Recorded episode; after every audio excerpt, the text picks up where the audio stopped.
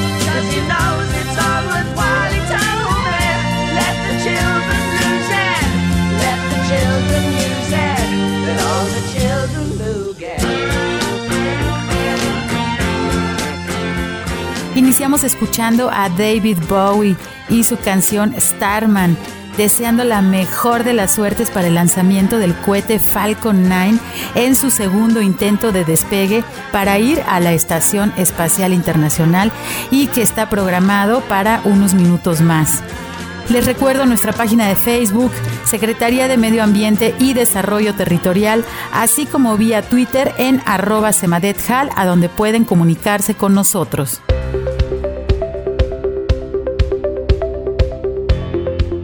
El gobierno de Jalisco, a través de la CEMADET, en coordinación con Semarnat, Sedatu y los municipios de Cabo Corrientes, Cihuatlán, La Huerta y Tomatlán, convocan a la consulta pública de los instrumentos de ordenamiento territorial de la región Costa Alegre. ¿Sabías que en la región Costa Alegre se encuentra el 25% de la superficie forestal de todo el estado de Jalisco? Sus selvas y bosques son de los principales sumideros de carbono del país. Además proveen suministro de agua y son parte fundamental de los corredores del jaguar mexicano. Se abre a consulta pública el Programa de Ordenamiento Ecológico Regional, el Plan Regional de Integración Urbana y los programas municipales de desarrollo urbano de Cabo Corrientes, Cihuatlán, La Huerta y Tomatlán. Puedes participar vía electrónica a través del portal de la CEMADET y en el enlace gobhal.mx diagonal consulta ordenamientos. La convocatoria cierra el próximo 9 de julio y tu participación es muy importante. Como parte del Plan Jalisco COVID-19, se reanudó a partir del 23 de mayo la convocatoria para establecimientos privados de verificación dentro del programa Verificación Responsable. Se pueden presentar solicitudes y envío de documentación a través del correo electrónico verificación.cemadet.jalisco.gov.mx o se puede solicitar cita al teléfono 3030 8250 y al mismo correo verificación jalisco.gov.mx. La convocatoria estará abierta hasta el 5 de junio.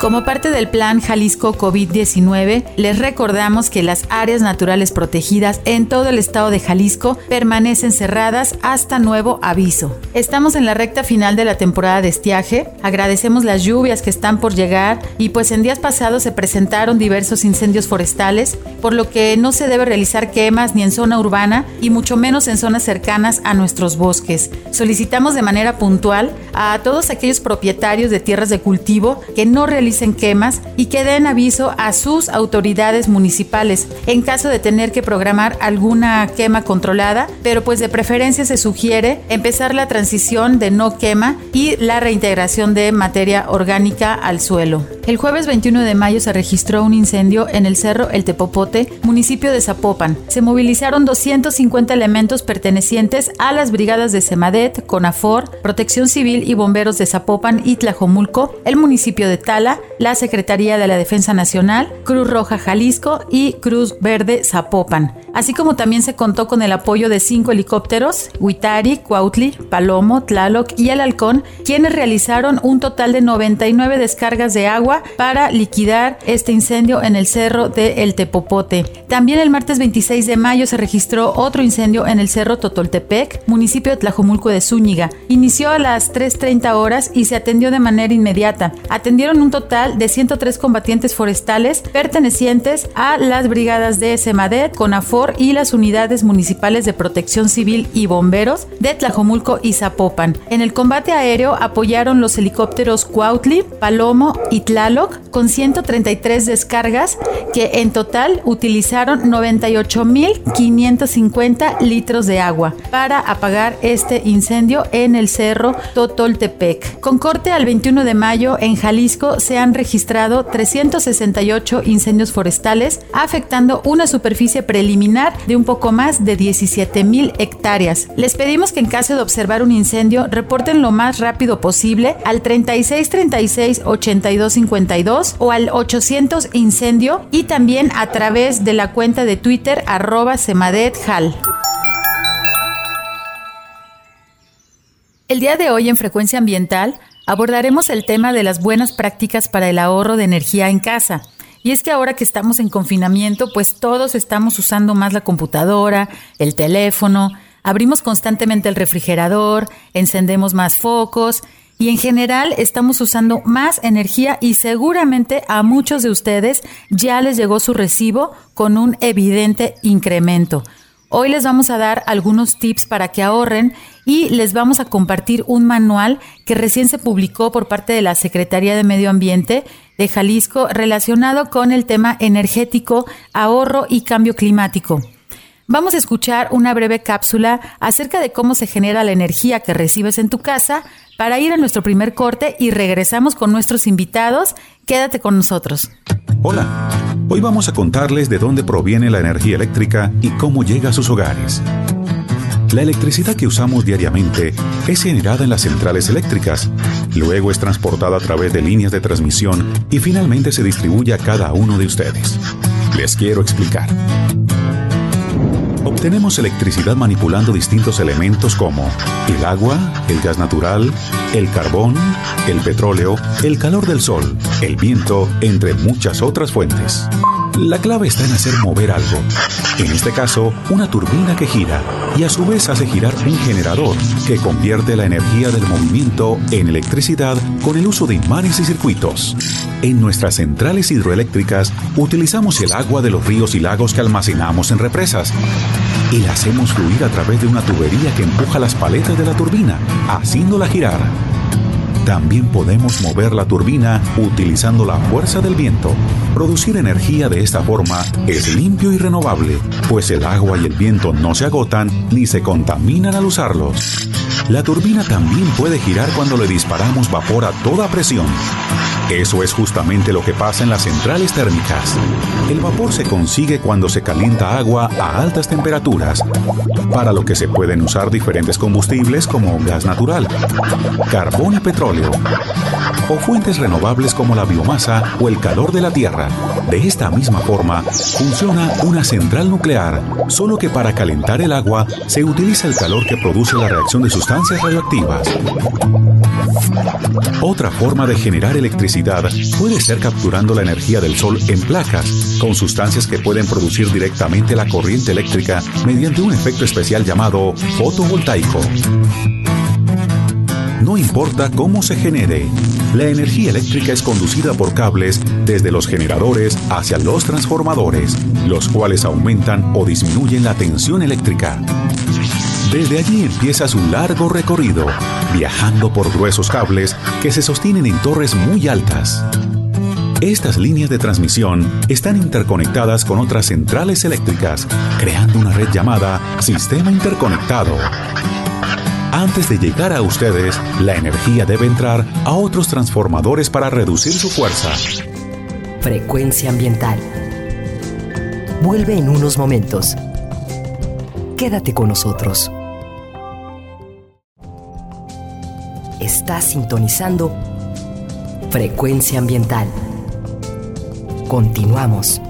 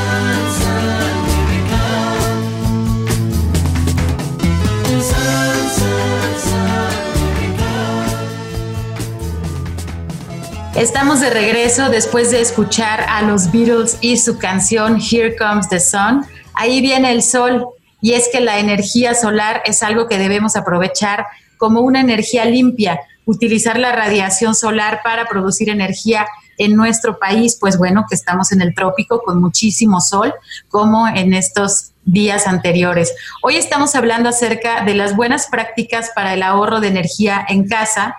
Y es que fíjense que el cuidado del medio ambiente, además de brindar innumerables beneficios globales, tiene el potencial de mejorar la calidad de vida y aparte generar ahorro económico para las personas que adoptan o que adoptamos hábitos sustentables. Por ejemplo, en México la producción de electricidad depende en un 80% de los combustibles fósiles, por lo que disminuir el consumo de electricidad en tu casa significa reducir también las emisiones de gases efecto invernadero. Hoy tenemos dos invitados. Ellos son estudiantes casi egresados de la carrera de Ingeniería en Energía en el Centro Universitario de Tonalá de la Universidad de Guadalajara. Doy la bienvenida a Santiago García Guerrero. Santiago, bienvenido. Hola, ¿qué tal? Buenos, buenas tardes. Muchas gracias por la invitación. Gracias. Y también nos acompaña Francisco Rentería Macedo. ¿Qué tal? ¿Cómo estás, Francisco? Hola Sandra, muy bien. ¿Qué tal? Buenas tardes a todos. Aquí contento de estar con ustedes para compartir un poco de, del trabajo que hicimos. Muchas gracias a ambos por acompañarnos. Pues bueno, estamos, seguimos haciendo nuestro programa a distancia, estamos enlazados de manera virtual. Eh, sin embargo, bueno, pues esto para seguir dando a conocer estos temas. Ellos han realizado un manual de buenas prácticas para el ahorro de energía en casa, con información muy importante para aquellos que están en el diseño de una casa nueva o que buscan reducir el gasto energético de su casa actual en donde viven, pues bueno, se pueden hacer modificaciones eh, dependiendo de todos los bolsillos para hacer más eficiente y más cómodo y más saludable el espacio que habitamos. Santiago Francisco, muchísimas gracias. Eh, ¿Les parece si iniciamos con una serie de preguntas acerca de este manual para que nos inviten a conocerlo? Sí, claro que sí. Sí, claro. Eh, Santiago, si nos puedes explicar un poco, en este manual se menciona algo de lo que es el diseño bioclimático. ¿Nos puedes platicar un poco acerca de qué se trata este tipo de diseño? Pues mira, en sí el diseño bioclimático pues busca aumentar la eficiencia de lo que son las construcciones, sean casas o edificios. Bueno, esto a través de, de integración de estrategias que obtengan provecho del clima y del medio ambiente. Este, bueno, esto es muy importante, se, puede lograr a través de la remodelación o del diseño de lo que es la vivienda o la casa. Sí, bueno, y aquí también me gustaría agregar, si Santiago me permite, que eh, en sí el diseño bioclimático hace uso de métodos pasivos, es decir, que no se necesita equipo que utilice ya sea energía eléctrica o combustible, hace uso de, del entorno del edificio, en este caso una casa, un departamento, y busca que se acomode a la temperatura, que, deje entrar la iluminación correcta, que haya ventilación dentro de la casa. Y pues eso puede traer muchísimos beneficios, o sea, desde que la casa gaste menos o consuma menos electricidad, hasta que por la misma iluminación y la misma ventilación, eh, las personas se enfermen menos de enfermedades eh, respiratorias, por ejemplo. Y qué más, este, esta, este, esta nueva, eh, ¿cómo decirlo?, como tendencia del diseño climático ha tenido como una nueva, un nuevo resurgimiento, pero en sí es algo que se ha venido haciendo desde que empezó la humanidad, o sea, desde que inició la historia de la, de la humanidad, el ser humano ha buscado formas de que su vivienda se adapte a su entorno. A ver, Francisco, ahorita que nos estás mencionando esto, nos vamos a los orígenes prácticamente de, de, nuestra especie. Algo tan sencillo que la mayoría de las personas no lo saben es la orientación, por ejemplo, norte, sí. sur, este, oeste. Aquí en el manual que ustedes realizaron, me parece muy interesante. Si nos puedes platicar cuáles podrían ser los beneficios de una casa que esté construida, pero con una buena orientación eh, me pareció muy interesante y creo que es parte de esto del diseño bioclimático. Sí, claro que sí. La orientación de la casa se vuelve eh, particularmente esencial cuando en una región eh, se nota el cambio de estaciones. Entonces, por ejemplo, nosotros estamos en el hemisferio norte, el, el sol en invierno, por ejemplo, está más bajito en el horizonte que en verano. O sea, en verano el sol está más alto y dura más tiempo en el cielo, por así decirlo, en su trayectoria. Entonces, esto vuelve, se vuelve una oportunidad, ya que eh, en invierno lo que buscamos, bueno, depende del clima, claro, pero lo que buscamos es que la casa esté bien iluminada y deje entrar la mayor cantidad de luz y de calor. Entonces, por esta razón, la orientación en el caso del hemisferio norte en el caso de México y Guadalajara en específico, se recomienda que eh, las áreas comunes de la casa, por ejemplo, estén orientadas hacia el sur, o sea, el comedor, la sala, que se supone que son las, las áreas de la, de la vivienda que son más utilizadas durante el día. Esto con la idea de que a través de ventanas que estén bien sombreadas pueda entrar esta irradiación del sol, que como el sol está más bajito en el horizonte, puede entrar mejor porque está hacia el sur. No, no, digo, fíjense qué importante esto que nos estás comentando. Eh, ahorita que estamos en época aquí en, Ciudad de, Guadalajara y bueno, en, todo Jalisco, que estamos en época de calores, ¿cuántas veces no eh, este, hemos estado en alguna casa que abres la puerta y esa no la puedes ni abrir porque entra todo el sol y, y prácticamente debes de mantenerlo cerrado, lo cual también te evita la ventilación? Eh, eso, pues bueno, nos da también una idea de que durante el diseño nada más eh, no, no, se consideró el terreno o la topografía un poquito más de escala, es decir, pensando en dos, tres cuadras, o si estás arriba este, de una montañita, o si estás, eh, o sea, diferentes lugares, no se toma en cuenta esto tan importante que nos estás comentando, que es la importancia de tener ventanas sombreadas, ¿no? Eh, eh, para que eh, obviamente la sombra te da más frescura, pero también esta parte de vientos, y, era lo que estabas mencionando ahorita, Francisco. es importante saber hacia dónde construir las ventanas de una casa. Sí, claro que sí. y por dos principales razones. O sea, la primera es para dejar entrar la luz del sol y la otra es para dejar, como tú bien dices, dejar entrar las corrientes de viento. Entonces, para esto es también importante conocer el entorno y conocer eh, las corrientes de viento predominantes. Y bueno, y, uno pues tal vez que, es la primera vez que escucha de esto de las corrientes de viento predominantes, pues pues, pues, durante el transcurso del día pues yo siento que hace viento, pero no sé de dónde viene o a qué horas. Entonces, también por esto en, en el manual incluimos un link a una página que se llama Windfinder, que allí viene, pues, por así decirlo, como la rosa de los vientos de por cada estación meteorológica. Y así pueden consultar la más cercana a su, a su casa y les va a enseñar eh, de qué dirección vienen predominantes los vientos y a qué hora. Entonces la idea es que las ventanas precisamente estén orientadas hacia estos lugares.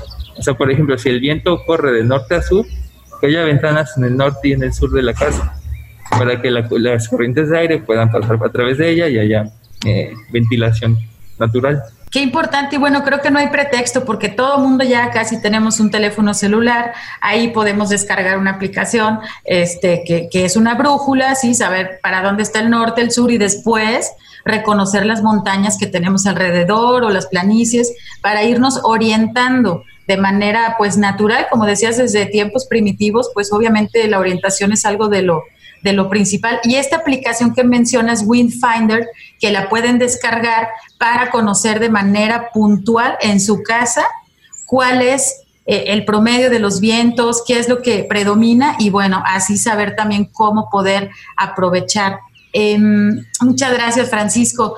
Santiago, también vi por ahí en el manual, que ya le di una revisada y me gustó muchísimo, eh, hablan de los muros y las azoteas verdes, cómo pueden ayudar a regular la temperatura de la casa. ¿Nos puedes platicar, Santiago, acerca de, este tema tan interesante? Bueno, en general toda la vegetación pues puede adecuar o sea, todas las zonas que tenemos a nuestro alrededor incluso hasta la envoltura y este, la parte externa y interna del edificio. O sea, podemos incluir este, tanto vegetación dentro como fuera. Y esto igual nos puede ayudar mucho a, regular la temperatura. Este, esto, o sea, lo que hemos visto dentro de todo lo que hemos consultado es que puede ayudar a regular hasta de 1 a 2 grados la temperatura, digo, tanto dentro como, como, como también se puede este, incorporar hacia las azoteas o hacia los muros verdes. Sí, sí, precisamente como dice Santiago, varía pues porque también eh, cada techo verde, por así decirlo, varía en espesor. Entonces pues también depende de cada casa, de la estructura, si aguanta un espesor más grande. En caso de que aguante un espesor más grande, pues los beneficios de aislamiento térmico pues incrementan. Y pues también solamente eh, añadir que esto de la regulación térmica es solamente uno de tantos beneficios que puede traer el, techo verde o, el incorporar vegetación dentro de la casa. También está que manejan eh, la lluvia, el agua de lluvia, incrementa el valor de la propiedad, se preserva el hábitat natural eh, y también purifica el aire. Y además de dar este mejor rendimiento térmico de la casa, también eh, si se adopta de manera más generalizada en la sociedad, se puede reducir el efecto de calentamiento de isla urbana, o sea, de calentamiento de isla de, de las ciudades, o sea, propio de las ciudades. Esto que nos comenta Santiago y Francisco, muchas gracias. Eh, hay muchísimos beneficios, ya después tendremos, ¿no? En, en un futuro cercano tendremos un programa acerca de cómo eh, empezar a fomentar esta parte de los huertos urbanos, de los techos verdes, jardines verticales, porque como comentan, pues bueno, podemos tener desde hortalizas hasta plantas medicinales, hasta plantas ornamentales que embellezcan la fachada de nuestras casas también, pero bueno, hay muchos beneficios que podemos tener eh, al incorporar vegetación a nuestras casas, como lo comentan ellos, y también pueden ser reguladores de alguna temperatura. Eh, hay unos datos que me gustaron muchísimo, bueno, son impactantes, eh, que vienen incluidos en este manual de buenas prácticas para el ahorro de energía en casa. Ustedes hacen por ahí un análisis de gasto de electricidad en las casas. Obviamente nuestro estado, pues hacia la región de la costa, se utiliza muchísimo más el aire acondicionado, aunque también ahorita aquí en Guadalajara, con esta moda de la construcción vertical, pues bueno, esas torres se ve como que no tienen muy buena ventilación, porque en cada piso tienen varios aparatos de aire acondicionado, entonces imaginen la cantidad de gasto y de eh, gases efecto invernadero que cada uno de esos edificios, bueno, eh, va a emanar o está emanando ya. Eh, ustedes en este manual, con, hablando del gasto de electricidad en casa, tendrán a la mano la numeralia de las viviendas eh, con y sin aire acondicionado, los porcentajes que viene ahí, que me parece muy, muy interesante. Bueno, en sí depende mucho igual la, o sea, el gasto de electricidad que se maneja en la casa. Por ejemplo, si tu casa cuenta, como lo mencionas, con aire acondicionado, pues entonces es eso. Lo que gasta más en, en sí es la refrigeración, o sea, el aire acondicionado. Y un dato interesante, o sea, en el manual manejamos que lo pueden consultar eh, en la página oficial de Semadep. Este, de hecho, este representa hasta el 44% de gasto el aire acondicionado. O sea, es demasiado. Pero incluso, o sea, si tu casa igual no cuenta con aire acondicionado, pues en el siguiente orden, el, el gasto siguiente sería la iluminación y los electrodomésticos. Y que eso representan casi el 60% de lo que es el gasto total de la electricidad en las casas. Posteriormente serían la estufa y el calentamiento de agua. Y por último sería el refrigerador. Ok, estos datos que nos menciona Santiago, estimado Radio Escuchas, ¿les suenan familiar? ¿Cuántas veces decimos apaga la luz si no estás en el cuarto? Obviamente en la zona de la costa que el clima es mucho más difícil y tienen eh, aire acondicionado, pues digo, nos platicarán a través de nuestras redes sociales. También las personas que nos escuchan en la región de Puerto Vallarta, en la zona también de Costa Alegre. Eh, ahorita que estamos en este confinamiento por la pandemia, pues en la noche se refresca un poco, pero habrá quien haya duplicado su consumo energético porque estamos usando prácticamente cada rincón de nuestras casas, prendiendo, eh, apagando. Y, luego también tenemos esto de los electrodomésticos que nos comenta Santiago. Eh, ¿Ustedes han escuchado hablar de los vampiros energéticos? Si nos pueden explicar algo, porque creo que cada uno de nosotros tenemos un pequeño o grande o varios eh, vampiros energéticos en casa. Si nos pueden explicar qué es esto. Mira, en sí lo mencionamos igual en el manual, todo, todo, todo viene. Este, los vampiros energéticos en sí son aquellos aparatos que siguen consumiendo energía aunque no estén, aunque estén apagados, como por ejemplo los cargadores de celulares o computadora, que usualmente los, los dejamos conectados ya después de haberlos utilizado. Este, bueno, también pantallas o videojuegos que estén apagados, pero a lo mejor que tienen algún foquito que sigue este, utilizando energía no es, a lo mejor no es tanto el consumo, pero a la larga y juntando todos estos representan un gasto igual algo grande. Según la Profeco, nos dice que representan hasta el 13% del consumo de luz en los hogares. Imagina. O sea, estos aparatos que vemos nosotros por la noche y dices, ah, mira, ahí está eh, eh, el, conector y dejé, tengo un multi, multiconector y alguno de esos tiene foquitos. Estos son a los que te refieres, ¿verdad? Sí, sí, claro, todo ese tipo de aparatos que, digo, toda, o sea, tenemos a lo mejor la costumbre de dejarlos encendidos, pero siguen igual consumiendo. Pues estimados radioescuchas, ustedes que están escuchando estos pequeños tips, eh, a lo mejor no lo conocían y si sí, pues bueno, pueden iniciar justo esta noche dándose una vuelta por todos los rincones de su casa, ver cuáles son los aparatos que están conectados y que no se están utilizando de manera inmediata, pues bueno, desconectenlos. Aparte, recuerden que eh, estamos finalizando la época de estiaje, vendrá la época de tormentas y en Guadalajara y en todo Jalisco se caracteriza porque tenemos tormentas eléctricas muy fuertes. Entonces, ¿para qué expones? Al momento de la lluvia no te acuerdas de ir a desconectar todos tus aparatos y se pueden también quemar representando un gasto. Aparte de que estos aparatos que se quedan conectados, que no estás utilizando de manera inmediata, pues son estos vampiros energéticos que nos están eh, mencionando nuestros invitados. Y por último, tenemos un par de minutitos. Eh, también mencionan por ahí ocho consejos de cómo pueden ayudar a la eficiencia de nuestro refrigerador. Si nos los pueden mencionar antes de irnos a nuestro corte, por favor. Sí, claro. Mira, este, en el manual mencionamos algunos consejitos para, este, especialmente para refrigerador. Mira, primeramente, si no puedes conseguir, bueno, sería ideal cambiar a tu refrigerador viejo por uno nuevo que sea más eficiente, que venga con el etiquetado de eficiente y pues en sí que se ajuste a las necesidades de lo que es el hogar. Este, mucha gente a lo mejor compra algunos refrigeradores que, que, no utilizan ni la mitad del espacio. Entonces sería ideal que compraran alguno que sea justamente nada más para las necesidades. Mira, eh, se mencionan otros, otros consejitos como permitir que le circule el aire, las corrientes de aire a lo que es el, refrigerador, que esté alejado de los rayos del sol y de otra fuente de calor como, como las estufas. No es ideal también dejarlos juntos, es muy importante tenerlos separados. También es muy necesario revisar que esté muy bien nivelado porque a veces la, puerta, la puerta no cierra. Entonces hay que, hay que dejar, o sea, hay que permitir que esté muy bien nivelado para que pueda, para que no pueda haber, o para no permitir tantas fugas de, frío.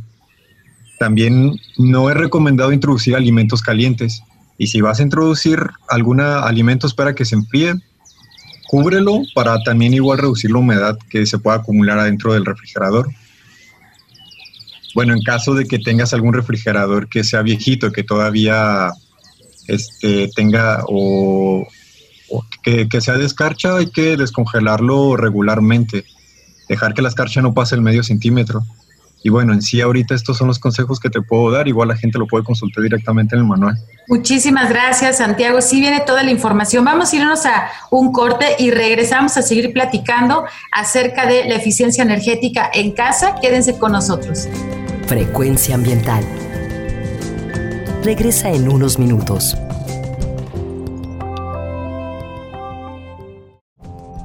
Estamos en la misma frecuencia. Frecuencia ambiental. Seguimos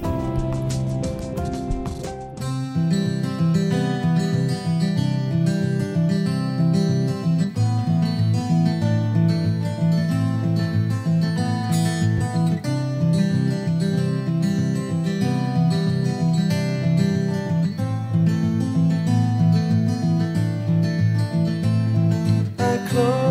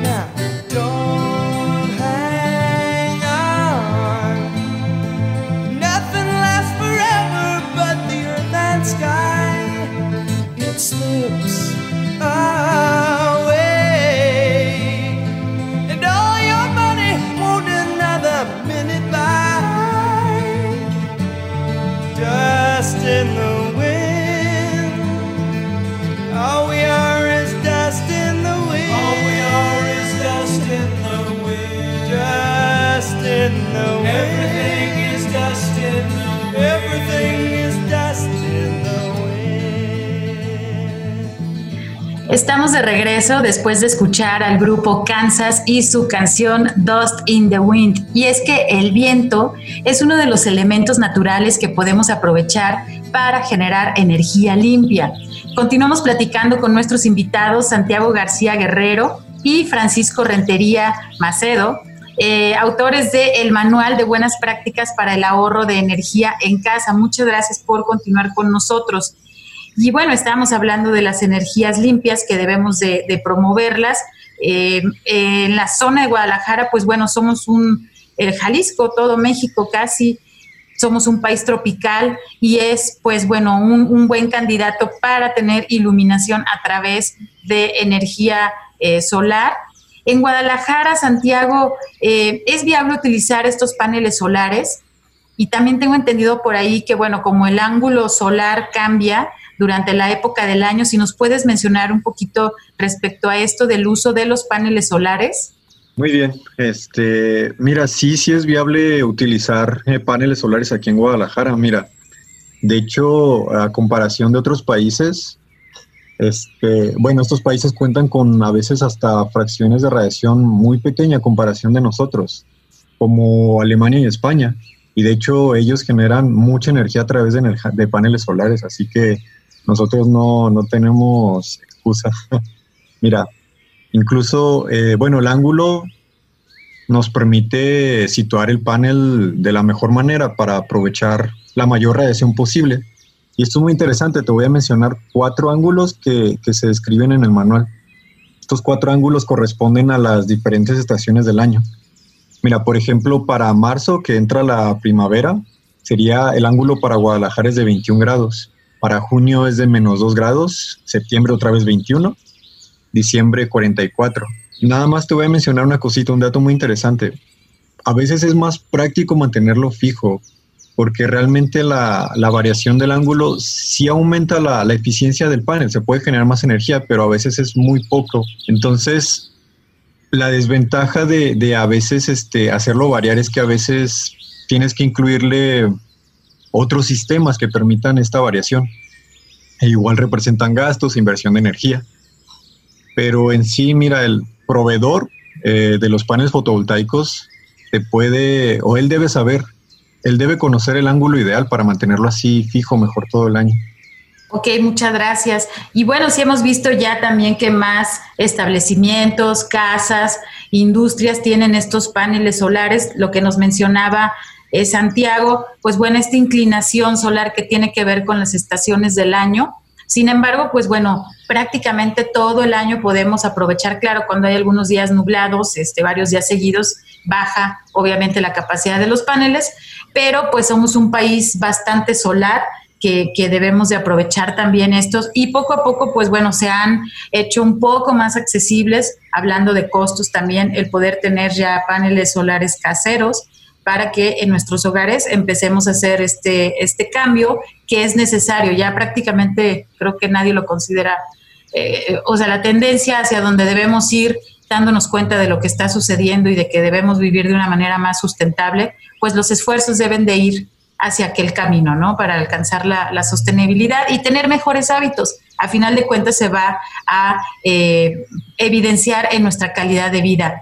Bueno, ahorita estamos en la época de calor, a punto de iniciar las lluvias que ya queremos, ha habido muchos incendios, pero más adelante viene el invierno. Santiago, ¿qué consejos sustentables podemos dar a nuestros radioescuchas para que durante el invierno puedan conservar el calor y aislarse del frío en sus casas? Va, mira, en sí te voy a mencionar tres medidas que se pueden aplicar, las voy a detallar un poquito. Por ejemplo, todo lo que nos ha mencionado nuestro, bueno, mi compañero Francisco, todas las medidas pasivas. O sea, por ejemplo, si tienes ventanas en la parte sur de la cara, pues trata de mantenerlas sin sombreados, sin persianas, para que pueda entrar calor a la casa. E igual trata de mantenerlas cerradas. También muy interesante tenerlas con aislante, eh, madera. Es, es, ideal la madera para poder conservar esa, ese calor dentro de la casa. También se pueden reemplazar por ventanas de doble vidrio. Y pues lo más indispensable es tener cerradas tanto puertas como, como ventanas. Si hay alguna puerta que está mal ajustada, pues eh, ajustarla o si no, reemplazarla. Y en caso, bueno, primero es, es, importante sí tener en cuenta estas medidas pasivas para igual reducir el consumo de electricidad. Pero si es necesario aplicar las activas que ya implican el uso de energía o de combustibles, pues les presento estos consejitos. Primero, instalar, es necesario instalar igual termostatos para conocer las temperaturas dentro del hogar este, también tener en cuenta el mantenimiento. Va a depender mucho del tipo de calefacción o el sistema que estés ocupando. Y muy importante, o sea, también eh, si vas a conseguir alguno, si vas a comprar alguno, trata de conseguirlo con las etiquetas Energy Star y FIDE que, que hablan sobre eficiencia energética. Y bueno, si en caso de que tienes algún equipo que necesita combustible directamente, pues utiliza el que sugiere el proveedor para, para no, bueno, para aumentar la vida funcional del aparato. Y pues por último, y también muy importante, es el aislamiento térmico. Este sí te puede ayudar mucho, tanto a conservar el calor en invierno como conservar el frío también en verano. Este, pero bueno, en el manual igual se muestra una lista de varios materiales que son más utilizados eh, en este tipo de aislamientos. Muchas gracias, Santiago. Y en el bloque pasado estábamos hablando de que los muros verdes y las azoteas verdes, pues nos ayudaban a refrescar nuestra casa. En el caso de que llegue el invierno, ¿ustedes consideran que podría ser un tipo de ayuda también para conservar como que el calor interno de la casa? Sí, sí, precisamente como eh, aumenta el, por así decirlo, el, aislamiento de la casa, funciona de los, de, las, de los dos lados, pues. O sea, también nos ayuda a mantener el, el, calor adentro o afuera de la casa, dependiendo de la estación y lo que nos haga falta para los habitantes de las viviendas. Ok, muchas gracias Francisco. Y bueno, también cuando llega el invierno, obviamente aumenta el consumo de agua caliente, ¿no? Casi nadie pues se quiere bañar con agua fría en el invierno. En el verano prácticamente ni prendemos el, el boiler, el calentón, porque el agua pues está tibia, ¿no? Aquí para la ciudad de Guadalajara, pero en el invierno pues sí, obviamente necesitamos bañarnos con agua un poco más tibia o caliente. ¿Cómo podemos hacer para reducir el consumo de agua caliente en casa? Mira, como lo mencioné antes, el consumo de agua igual, bueno, el nivel de agua caliente igual implica un gasto de energía. Este, y este, pues a su vez, eh, implica igual gastos. Mira, lo, lo ideal para, para ahorrar agua sería primero pues reparar las fugas, instalar también en este, accesorios de, de poco flujo que nos permitan regularlo, también es muy importante. Este, ahí para, bueno, tanto grifos como regaderas que los pueden conseguir, que nos ayudan igual a regular los, los flujos. Sería muy bueno empezar a instalarlos. Este, ahora, igualmente se ocupa mucho el agua también igual para lavar platos otras cosas, para lavar ropa. Entonces, si, si alguna persona está optando por algún lavavajillas, igual ayudan a conservar mucho, mucho. O sea, en realidad ahorran mucha agua esos. Así que sería igual bueno también si vas a conseguir alguno, conseguir aquellos que ya les mencioné con las, con las etiquetas de eficiencia energética.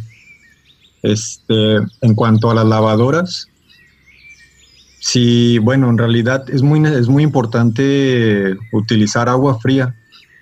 Sí, es, es más ideal para igual ahorrar energía, como les menciono. El agua fría puede ser suficiente para enjuagar las cargas.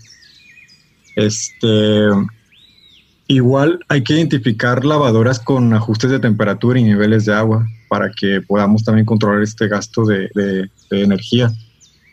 Y un dato muy interesante es que las, lavadoras con la puerta frontal utilizan menos agua que las que tienen la puerta en la parte superficial de la carcasa.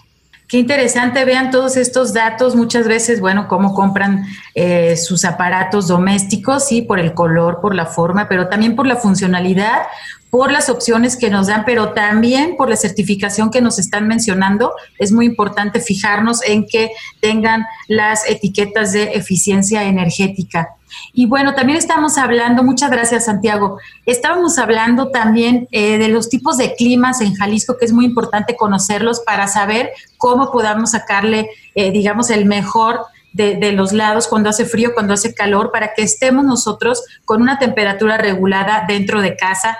Francisco, hablando de, Jalisco y de su clima, eh, ¿qué consideraciones debemos tener? Eh, o sea, si tomamos, claro, es un mosaico, Jalisco es un mosaico climático, así como de ecosistemas, pero suponiendo que podemos dividirlo en tres grandes áreas que son como el clima cálido, ¿no? Toda esta zona de la costa, alcanza, tenemos mucha humedad y alcanzamos altas temperaturas. También la parte de clima templado eh, y la, parte de clima seco.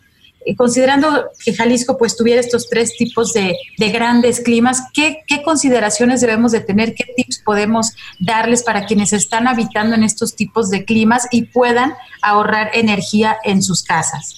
Bueno, como dices, el clima es importantísimo para saber precisamente lo que platicamos al principio. ¿Qué medidas de diseño climático hay que implementar en el hogar para que tengan mejor eh, efecto?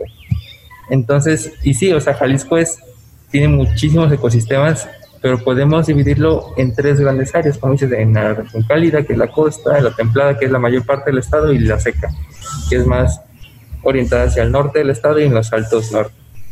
Primero, empezando en cuanto al clima cálido, que es esta región de la costa principalmente, donde está Puerto Vallarta, Cabo Corrientes, Tomatlán, La Huerta. El objetivo principal es eliminar el calentamiento activo auxiliar y todo eso a través de un diseño bioclimático apropiado, o sea, lo que comentábamos al principio, y principalmente enfocado al enfriamiento pasivo, no tanto al calentamiento pasivo. Entonces, eso lo hacemos a través de lo que decíamos, maximizando la exposición a brisas, y facilitando la ventilación cruzada. Y aquí eh, un dato importante de la costa principalmente es que estas brisas, su, su flujo normalmente es, dependiendo de la hora, claro, pero es del, de la costa hacia la tierra adentro y al revés. O sea, es decir, las, las ventanas deben estar orientadas hacia el océano, hacia el mar y hacia el otro lado, para que tengan una mejor eh, ventilación y también procurar espacios sombreados en el exterior. Esto a través de vegetación podría ser eh, maximizar árboles que pudiesen dar sombra a las paredes, al techo de la vivienda, mm, plantas en las entradas de, aire como las ventanas, por ejemplo. Y bueno, en el manual vienen muchísimos más consejos relacionados a ventanas y sombreado, el aislamiento, y la construcción. Y ahora pasando al clima templado, que este es, representa la mayor parte del territorio de Jalisco, que es toda el área metropolitana de Guadalajara, la Ciénega, Chapala, Ocotlán, Alto Sur, por ejemplo, la región de la región Valles. Aquí, esta es una región que, que brinda muchas posibilidades al diseño bioclimático porque no tiene climas muy, muy extremos. Eh, entonces aquí es más factible eh, incluso eliminar todo calentamiento y enfriamiento activo. Existe la, posibilidad de alcanzar viviendas con cero emisiones de carbono, eh, por lo mismo que decía, o sea que este clima tiene la facilidad de que no tiene climas muy, muy extremos. En este caso, las consideraciones principales que recomendaríamos es que hacer uso de lo mismo. O sea, en el caso de empleamiento pasivo, eh, facilitar la ventilación cruzada, el sombreado, el aislamiento adecuado. Y en este caso, sí contemplar el calentamiento solar pasivo, principalmente para, para el invierno, por ejemplo, que es cuando ya se tiene mayor necesidad. Y también un consejo importante es minimizar las áreas expuestas al este y al oeste de la vivienda. Esto es principalmente porque el sol eh, sale, y se pone por el este y el oeste. Es decir, durante la mañana y la tarde, estas áreas de la casa son las que reciben mayor irradiación solar directa. Y si nuestras ventanas están orientadas hacia estos dos lados, pues va, a llegar muchísima irradiación solar, que en este caso puede ser excesiva. Y bueno, esto en cuanto al clima templado. El último que sería el clima seco, que está principalmente presente en la región norte y en los altos norte de Jalisco, como en Lagos de Moreno, parte de San Juan de los Lagos, Bolaños. Aquí el objetivo es eh, que el calentamiento, o sea, es muy similar, o sea, que el calentamiento y el enfriamiento pasivo son clave. Sin embargo, esta región tiene la diferencia con el clima cálido de que no es tan húmedo. Entonces, aquí también brinda un poco más de flexibilidad para, para, el, para el enfriamiento pasivo. Y también es importante mencionar en este punto que esta es de las regiones que más riesgo tiene ante el futuro cambio climático. Entonces, eh, viviendas en, esta, en estas regiones deben estar preparadas para un aumento de las temperaturas en, en, los, en las próximas décadas. Entonces, las consideraciones principales que nosotros sugeriríamos para estas regiones sería utilizar eh, algo, bueno, este es un concepto eh, que también el manual, que es la masa térmica. Y lo explico así brevemente, la masa térmica no es más que material dentro de la casa que puede almacenar calor. O sea, pueden ser el, el piso de concreto o la pared de ladrillo, por ejemplo. Y lo que hace esta masa térmica es almacenar la, el calor durante el día y lo, lo libera durante la, durante la noche.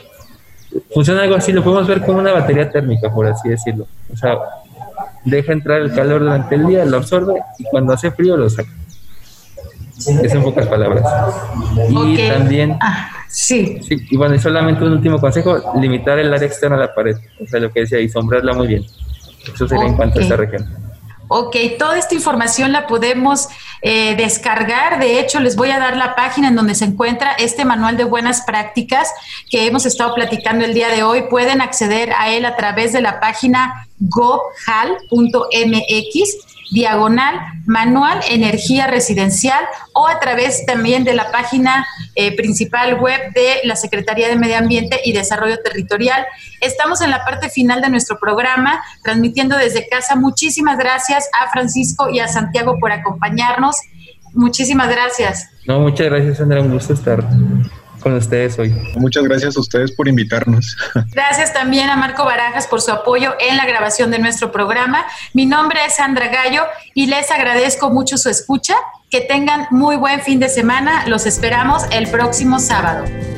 Por hoy ha sido todo en Frecuencia Ambiental. Te esperamos el próximo sábado a las 2 de la tarde para seguir explorando los temas relevantes del medio ambiente de nuestro estado y más allá. Frecuencia Ambiental una coproducción de la Secretaría de Medio Ambiente y Desarrollo Territorial y JB Jalisco Radio. Hasta entonces.